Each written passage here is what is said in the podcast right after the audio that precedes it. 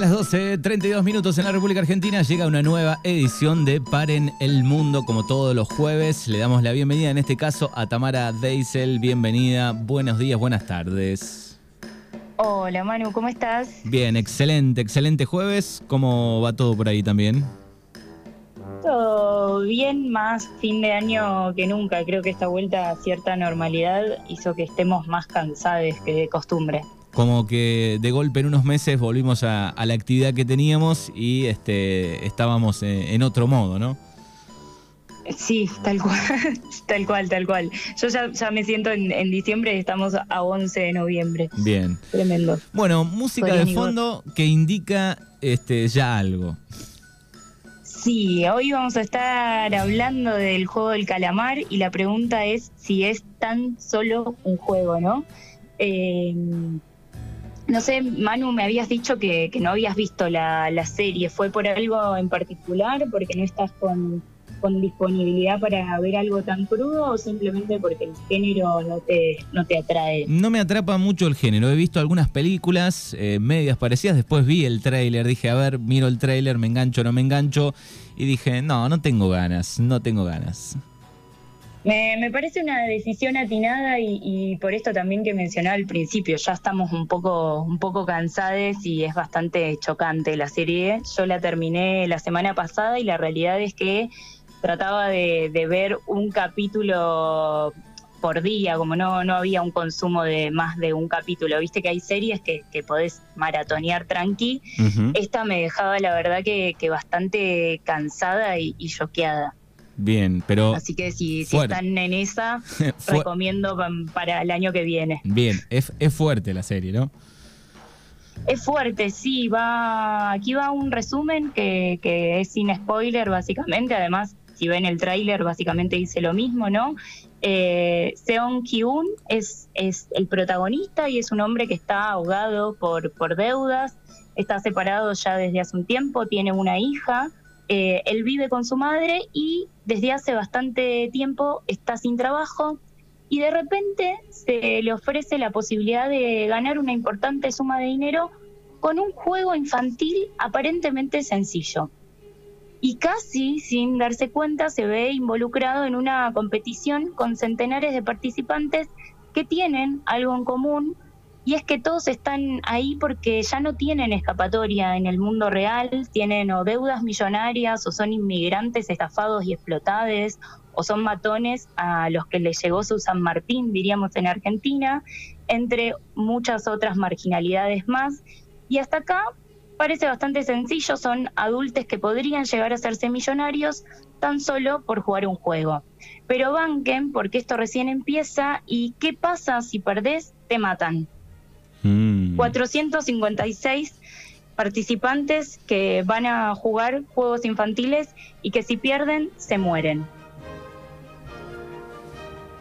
Bien, esto, este esto, esto me hace acordar, digo, este, me, hizo acordar un poco a, los Juegos del Hambre. Eh, después hay, hay varias parecidas, también películas donde son bastante feas este, lo que tienen que hacer para, para, poder vivir, para poder ganar, ¿no? Se me viene algún capítulo de Black Mirror, se me viene, hay una serie, creo que es brasileña, que se llama 3% también, que es muy parecida. Sí, eh, de hecho, bueno, yo los Juegos del Hambre lo miré y sin embargo me, me pareció eh, menos sangrienta, ¿no? Como que se da en... Es, es otro el, el, esquema, pero sin embargo sí, Black Mirror también, Parasit, que también fue una producción coreana, ganadora de, de un Oscar, también es bastante eh, similar, ¿no? y en este punto de, de, de donde te matan, si, si perdés, uno entiende los debates que surgen en torno a esta extravagante y perturbadora serie surcoreana que le está haciendo ganar unos buenos pesos, va en realidad dólares, a la plataforma de Netflix. ¿Y qué se está diciendo de, de la serie? Que es una denuncia a la competitividad de este capitalismo despiadado que sus escenas de violencia se emulan en los patios de las escuelas, que por eso también nos interesaba hablar sobre la serie. Otra de las cosas que, están sucediendo es que la actriz eh, Ho Jeon-kun se la disputan en las marcas y pasarelas, que las camperas retro verde de sus personajes son las más pedidas en Amazon, que volvieron a resurgir unas galletas recortables y que además se, se ha disparado el interés por aprender la lengua coreana, entre otras cosas que hacen que esto eh, se vuelva un éxito, mm. básicamente. Qué increíble, ¿no? y esta reproducción. Qué increíble que se produzca todo ese fenómeno a través de, una serie y también digo lo peligroso que puede ser, sobre todo en, los chiques, ¿no? Sí, en las infancias y adolescencias más, más adelante estaremos hablando de ello, ¿no? Esta, esta producción alternativa, casi antisistema, eh, se volvió un, un, gran negocio por todo esto que les mencionaba eh, y esto ya ha pasado, digamos, que, producciones alternativas, figuras, antisistemas, eh, se vuelvan, digamos, consumidas por, por el sistema capitalista. Esto es como un gran factor del capitalismo que todo lo puede vender y todo lo puede customizar. Eh, la serie le costó a Netflix apenas 18 millones de euros y ustedes van a estar diciendo en su casa, es un montón de guita, la realidad es que para producciones cinematográficas no es tanta y a la actualidad ya recuperaron 750 millones de, euros. Bocha de guita. La empezaron a ver 132 millones de espectadores y 87 millones llegaron al final en solo 23 días esto es bastante inaudito el enganche de la audiencia e incluso se habla de que podría llegar a convertirse en la producción original de Netflix más vista de la historia, según las cifras que difunde la misma plataforma. La, serie fue escrita en el 2008 por Wandon Hugh, a quien se le dificultó bastante conseguir alguna productora que quisiera rodarla. Según el autor, la idea de que un ganador del juego se hiciera millonario no era bienvenida y a esto se le sumaba la brutalidad y la crueldad de los juegos, eh, eran esto motivo de, preocupación para muchas de, las productoras. Para One, el juego fue desde un principio la metáfora perfecta de una sociedad altamente competitiva. El autor ha contado que, su meta era hacer una conexión entre los juegos nostálgicos de la infancia de Corea del Sur y la sensación de competencia sin fin que sienten eh, los adultos modernos. Para él, eh, la ironía eh, está en cómo los recuerdos bellos e inocentes de la infancia se convierten en la realidad más espantosa y, la verdad que, sí, que, uno te, choca eso, ¿no? Ver juegos infantiles eh, llevados a cabo por, por adultos. La, estética también tiene colores pasteles, colores como que, que, te darían alegría en otro contexto y eso se transforma en, en muy pocos minutos en una catástrofe. Bien. Ahora, ahora bien, si, para los adultos la serie puede llegar a resultar chocante, sobre todo para aquellas personas como yo que no son fanáticos de, del género boré, es decir, este, este género de terror y de explotación centrado más en lo visceral y en la violencia gráfica, ¿qué pasa si ese consumo llega a adolescentes e infancias? Es la gran pregunta.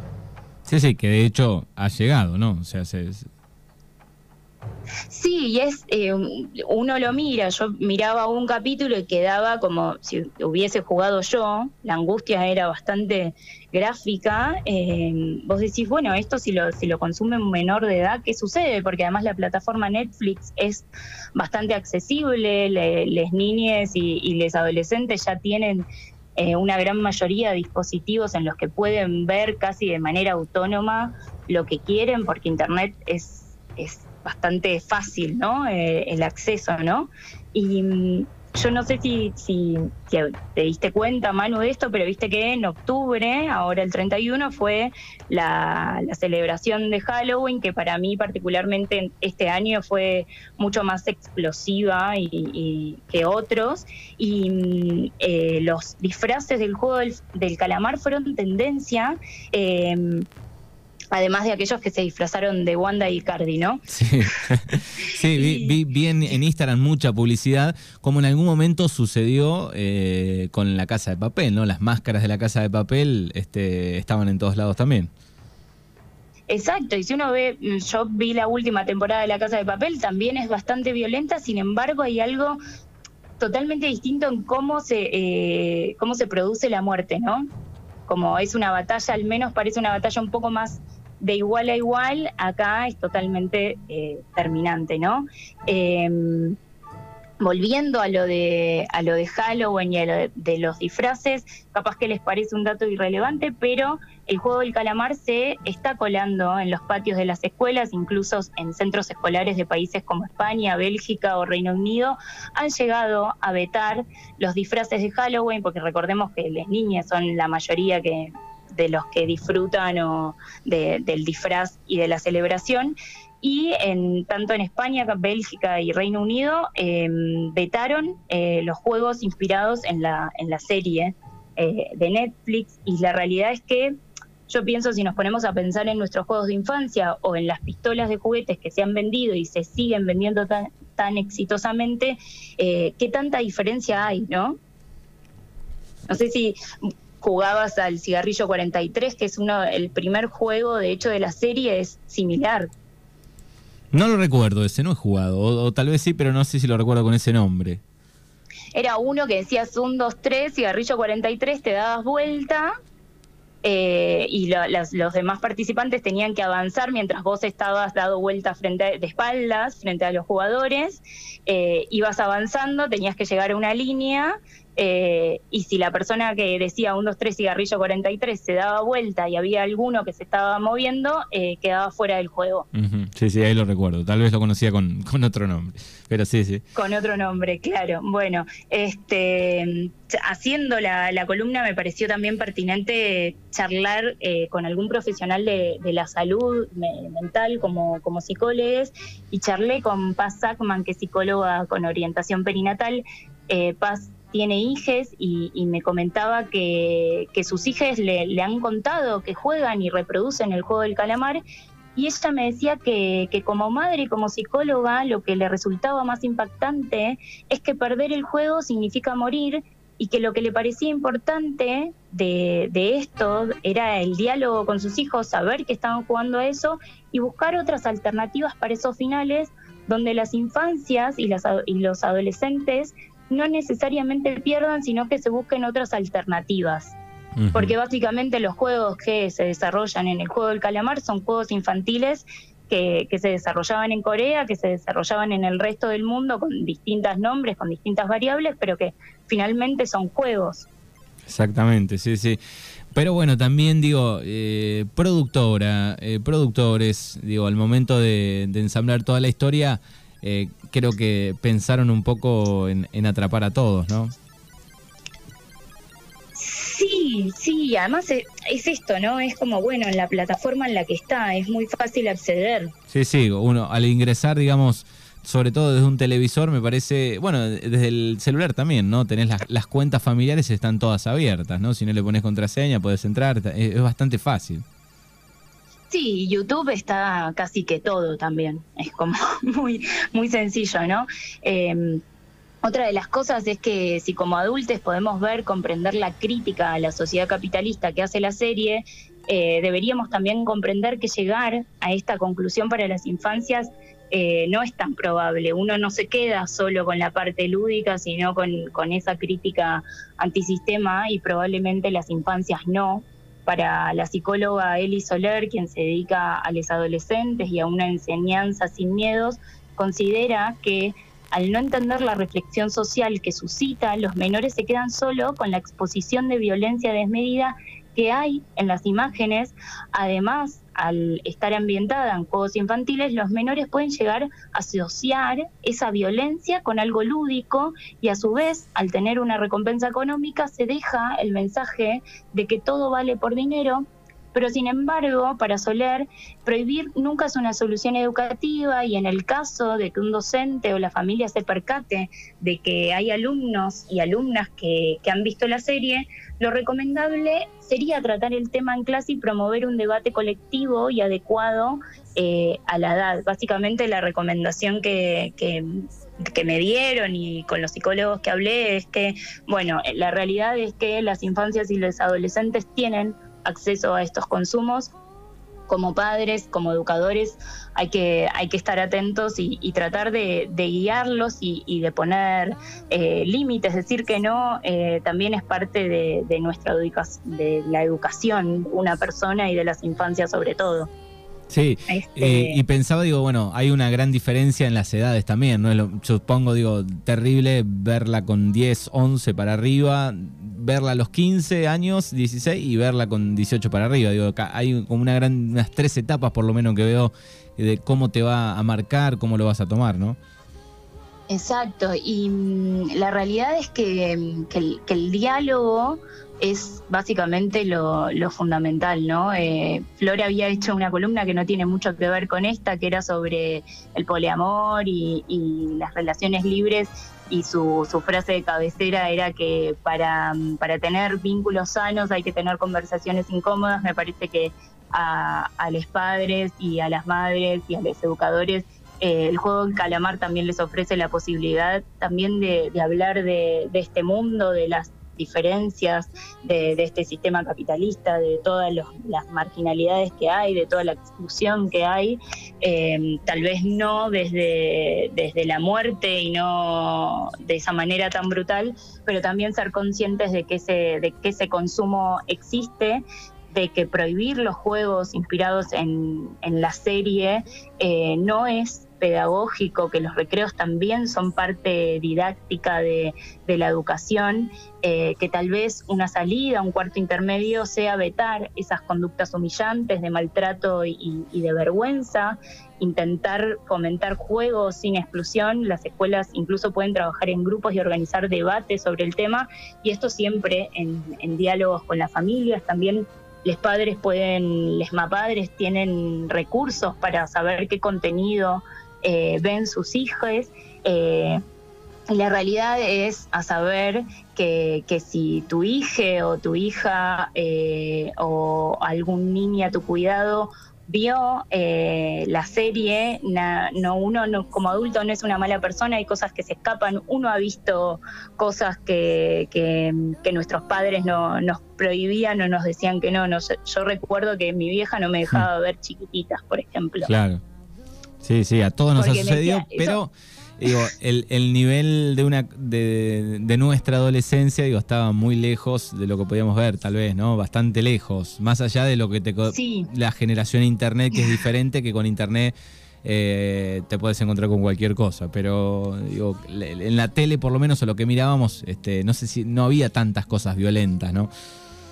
No, yo creo que también el resultado de la serie un poco es eh, el mundo en el que estamos viviendo. Y, la violencia es real y la violencia eh, existe. Y, que parte de, nuestra responsabilidad como adultos es saber que esto está pasando, que, tenemos que tener ciertos recaudos y ciertos cuidados, que, mm, que no podemos eh, no hacernos cargo, que no podemos solo decir, bueno, no lo mires y chequear con que no lo mires porque probablemente haya compañeros eh, y otros niños que sí han tenido acceso a ese, a ese material por la cuestión y la razón que sea. Eh, entonces los niños hablan, van a hablar igual. Me parece que, o por lo menos con lo que yo me quedé leyendo y mirando, es que esto ya sucedió, ya la serie es un éxito, ya hay un montón de productos culturales que se venden, entonces las niñas de una u otra manera y las adolescencias van a expuestos. Entonces, me parece que lo mejor es tratar de, informarse, de, hablar, de, ver qué, consumen, qué miran, de tener debates, eh, siempre teniendo en cuenta las edades y, de proponer otros juegos también. Exactamente. Bueno, ahí está la columna del día de hoy con Tamara Deisel en este Par en el Mundo. Así que lindo mensaje para todos los padres, sobre todo charlar y, mirar un poco más, controlar un poquito más eh, qué miran los hijos, ¿no? Así es a hablar y a incomodarse un poco. Exacto. Nos vemos, Manu. Dale, buen fin de semana y en 15 días nos volvemos a encontrar. Chau, chau. Adiós.